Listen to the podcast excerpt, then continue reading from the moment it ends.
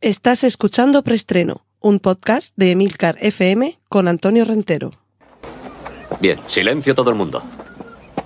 Motor. Sonido. Claqueta. Escena 1, toma primera. Acción. Saludos, bienvenidos una semana más a este podcast de Milcar FM, donde os cuento las últimas noticias de cine y series de televisión. Recordad que en las notas del podcast podéis encontrar los enlaces a contenidos audiovisuales que mencione a partir de ahora. Y vamos con nuestra primera sección de avisos parroquiales. Cortinilla de estrella y... Os recuerdo que en la plataforma Discord tenemos un canal para comunicarnos eh, lo podéis encontrar en la propia aplicación o en emilcar.fm barra Discord y ahí dentro, además del resto de canales públicos de nuestra cadena de podcast, tenéis preestreno. Cortinilla de estrella y... Y vamos con la sección de cine de estreno. Silent Night, Noche Silenciosa. Han pasado unas cuantas décadas desde la última vez que tuvimos una película de estreno de John Woo y ahora vuelve con Joel Kinnaman como protagonista, eh, el personaje protagonista, por ejemplo, de la serie For All Mankind, de, esta serie en la que se nos cuenta una historia alternativa de la carrera espacial, y en este caso, y haciendo honor al título, Silent Night, Noche Silenciosa, esta película de acción nos promete que no habrá una sola palabra de diálogo. Y en fin, me imagino que será porque habrá que mantener una discreción, el máximo silencio para llevar a cabo la misión que tendrá que afrontar el protagonista. Y otro regreso de alguien que también llevaba mucho tiempo sin aparecer por la pantalla, hoy vamos a tener más de uno de este tipo, es eh, Henry Selick, el director de Pesadilla antes de Navidad, de Coraline o de James y el melocotón gigante. Recordad que aunque muchos piensan que Pesadilla antes de Navidad es una película dirigida por Tim Burton, como alguna otra de las mencionadas, ahí Tim Burton actúa como productor y el auténtico director es Henry Selick. Pues bien, ahora su próxima película se titula Wendell y Will, así que estaremos atentos para continuar informando sobre ello. Eh, uno que quiere dirigir, uh, pero en este caso una película de terror ambientada en el universo de Star Wars, es Mike Flanagan, el director de la película Doctor Sueño y de la serie, de la miniserie Misa de Medianoche, que espero que hayáis visto. Y por último, eh, sabéis que Christopher Nolan está trabajando en una película titulada Oppenheimer, sobre Robert, eh, perdón, Robert J. Oppenheimer, y el proyecto Manhattan, el proyecto que dio luz a la bomba atómica. Y ahora está en negociaciones con Robert Downey Jr. y con Matt Damon para que sean protagonistas secundarios de esta película, puesto que el principal protagonista es Cillian Murphy, otro habitual de las películas de Nolan. Cortinilla de estrella y...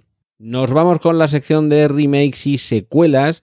Ya hay un teaser de Jeepers Creepers Reborn y se le puede echar el primer vistazo a Ocus Pocus 2, la segunda parte de la película El Retorno de las Brujas. Y he dejado para el final la noticia que da título a nuestro capítulo de hoy aquí en preestreno, ese más, anadear más, es porque tenemos muchas ganas de volver a ver a esta actriz con un personaje que como mínimo esté a la altura de su paloma en la última entrega de James Bond, en ese Sin Tiempo para Morir, en el que Ana de Armas interpretaba a una agente que esperaba a James Bond en Cuba y que literalmente para mí y para muchos roba la película. Y de verdad que eh, nos podrá gustar más o menos eh, el mundo de James Bond en general y esta película en particular, y más concretamente la parte de la franquicia que ha estado protagonizada por Daniel Craig, pero con mucha diferencia. Mm, me parece que el mejor segmento de la película es el de Ana de Armas. Al completo, me refiero, porque el segmento inicial, después de eh, del, prólogo habitual, todo lo que sucede en Italia, en, esa preciosa localidad de Matera. Sí que es verdad que es muy espectacular, todas las persecuciones y demás, pero, pero no todo el segmento está a la altura.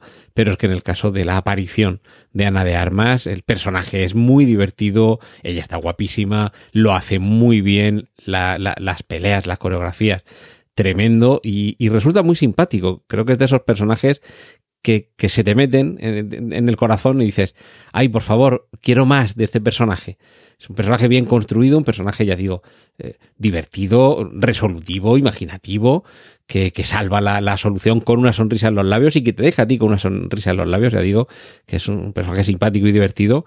Y si no vamos a poder tener de momento un spin-off de Paloma, que ojalá en Ion Productions la familia Broccoli caiga en que ahí tienen un filón sin explotar, tendremos que conformarnos con Ballerina, que es el spin-off de John Wick que va a protagonizar Ana de Armas. Yo creo que sería una magnífica noticia que, insisto, que Neon Productions se den cuenta del filón que tienen ahí, no solo con Ana de Armas, que también es, es, muy guapa, y, pero además lo hace muy bien. Y precisamente es que además con Daniel Craig tenía mucha química ya en Puñales por la espalda y en Sin Tiempo para Morir demuestra que funcionan bien juntos. Pero ya digo, es una actriz que yo creo que, tiene todavía mucha carrera por delante. Seguramente lo próximo que vamos a ver de ella es su interpretación de Marilyn Monroe en el biopic sobre esta actriz. Pero que la hayan elegido para ser la protagonista de Ballerina, el spin-off de John Wick, película que ya tiene tres entregas a sus espaldas, que se está preparando la cuarta, que va a tener, además de este spin-off, otra serie, si no recuerdo mal, si no me estoy confundiendo, creo que era serie y no película titulada The Continental, basada en ese hotel barra refugio y en ese mundo tan rico que hayan decidido que sea ella quien lleve el peso de la función en ese spin-off en el que será la protagonista, me parece que consolida su carrera tanto en papeles dramáticos como cómicos como de acción. Así que por eso creo que somos muchos los que queremos más Ana de Armas. Cortinilla de estrella y... Y nos, nos vamos a la sección de series con el tráiler de la tercera temporada de Afterlife. Esa serie deliciosa sobre la vida del personaje que interpreta Ricky Gervais, que además en este tráiler tampoco se muestra gran cosa. La vemos a él paseando con su perro. Y si no os acordáis o no la conocéis, Afterlife, o sea, la, vida después o después de la vida, nos cuenta qué es lo que le sucede a, al viudo al que interpreta a Ricky Gervais después de que ha fallecido su mujer y cómo trata de afrontar lo que le queda por delante de vida. Es, eh, a ver, realmente es una comedia, pero sí que es verdad que es una comedia con un trasfondo dramático, porque es alguien que no está a gusto en la vida eh, una vez que ha perdido a su amada mujer, que ha fallecido, pero de la amargura de ese personaje va saliendo algo a flote. Eh, no sé si decir que es la versión cínica y desencantada de Ted Lasso, en el sentido de que es la peripecia vital de alguien alrededor de quien todo cambia, precisamente por la forma que tiene él de ver la vida, ¿vale? O sea, no, quiero que penséis que es una, una serie así de, de, dulce o así de tierna y no es tan divertida en el sentido de, de, de, carcajadas que hay en algunas ocasiones en Ted Lasso, que es una comedia mucho más abierta, aunque tiene también sus toques de drama y en algunos momentos casi de tragedia, pero de verdad que este Ricky Gervais en Afterlife, en estas dos primeras temporadas, nos ha dejado a muchos con muy buen sabor de boca y vamos a ver qué nos trae esa tercera temporada. Lo que también podemos ir viendo, para ir también abriendo boca, es el tráiler de la serie El libro de Boba Fett. Vamos al universo cinematográfico de Star Wars el 29 de diciembre, que fin de año más chulo se nos está preparando y, eh, en fin, es la película de los barrios bajos del universo Star Wars. Otro tráiler para Mil Colmillos, ojo, porque es la primera serie de terror colombiana en la plataforma HBO Max. Y creo que pinta bien. Y me parece que una de las cosas que estamos ganando con las plataformas de streaming es el conocer otras cinematografías, otras naturalezas televisivas de todo el planeta y es posible que este mil no sé si va a tener mil colmillos, un éxito similar al que puede haber tenido el juego del calamar, pero no está mal que haya series islandesas, surcoreanas, rusas, sudafricanas, de Mali, de, de, Colombia, que nos vayan llegando y nos vayan mostrando las sensibilidades y las narrativas de otros rincones del mundo.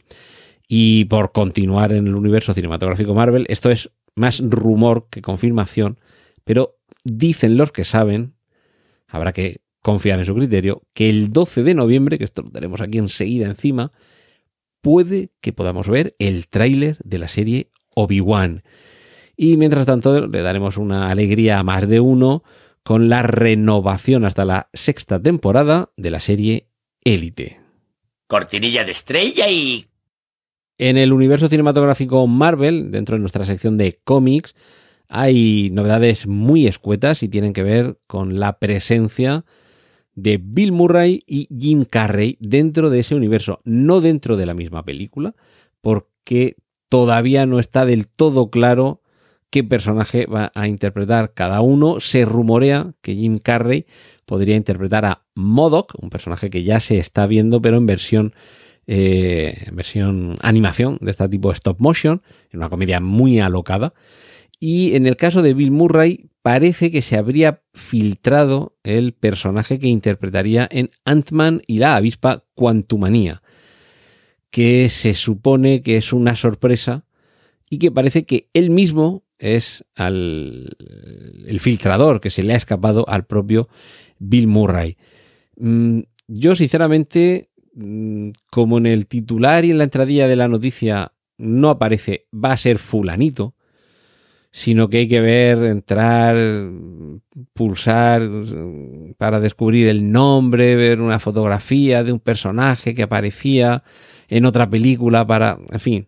Yo creo que esto va, teniendo Bill Murray la edad que tiene, en que va a interpretar, como ya pasó con Michelle Pfeiffer y con eh, Michael Douglas, la versión actual, ya envejecido, digamos, pero también rejuvenecido por ordenador, la versión joven de alguien a quien ya hemos visto previamente en forma, sí, que no quiero desvelar demasiado, pero bueno, digamos que lo hemos visto quieto parado, ¿vale? No voy a dar más detalles, si queréis lo podéis eh, buscar vosotros.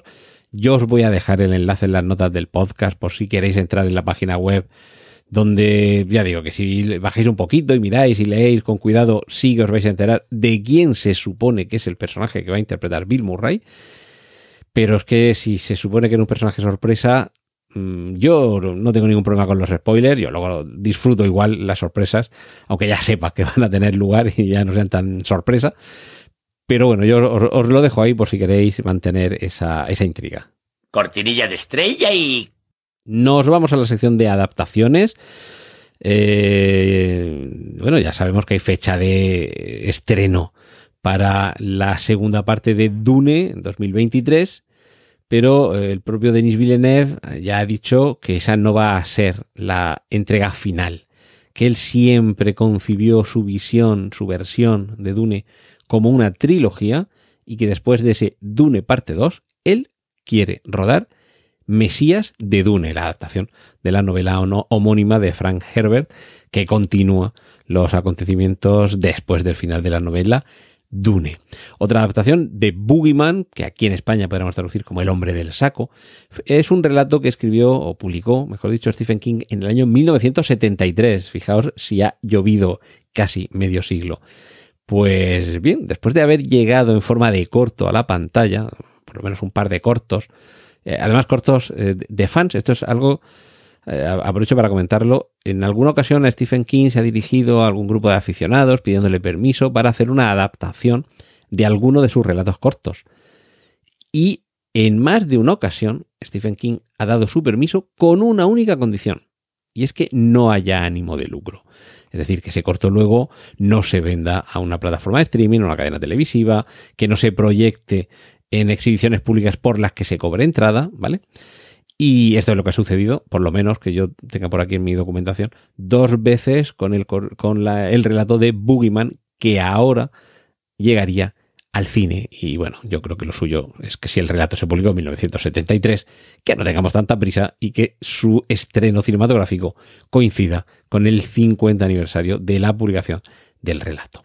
Nos vamos ahora al universo cinematográfico Disney, sección imagen real en las adaptaciones de sus grandes clásicos. En esta ocasión con el que quizás sea el más clásico de todos los clásicos, donde para muchos empezó todo, Blancanieves.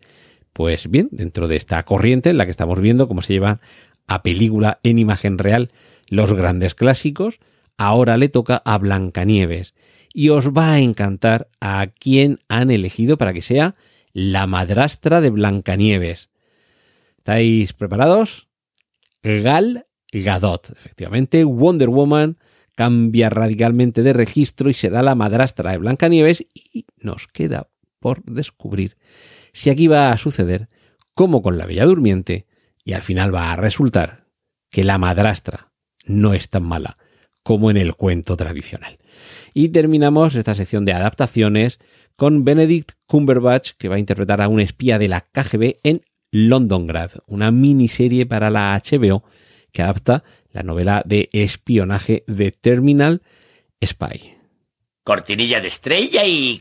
Terminamos por esta semana con una eh, noticia, en nuestra sección de noticias así en, en general, y tiene que ver con el cambio en la estrategia de Warner respecto de sus estrenos. Atentos porque anuncian que vamos a tener, ya a partir de este próximo año, 12 películas al año para cine, otras 12 películas para HBO Max. Entiendo que se refiere a grandes películas, ¿vale? Porque que la Warner haga solo 24 películas al año, yo, creo que es casi poco. Eh, pero bueno, se supone que es esto ya lo que quieren hacer. Una película al mes en el cine, una película al mes en HBO. Y atentos porque nos podemos ir olvidando de ver tanto comedias como dramas en las salas cinematográficas ¿Esto que nos deja para las salas cinematográficas? Pues ya os lo podéis ir imaginando. Terror, acción y superhéroes. Las películas más taquilleras a las salas y las no tan taquilleras o las de público más de nicho o la de público que no arrasa yendo por millones los fines de semana de estreno a suscribirse a la plataforma HBO Max. Y esta semana hemos llegado hasta aquí. Muchísimas gracias por seguir ahí y la semana que viene regresamos aquí en Emilcar FM en preestreno. Un saludo de Antonio Rentero. ¡Y corten! Gracias por escuchar preestreno. Puedes contactar con nosotros en emilcar.fm barra preestreno, donde encontrarás nuestros anteriores episodios. Genial, a positivar.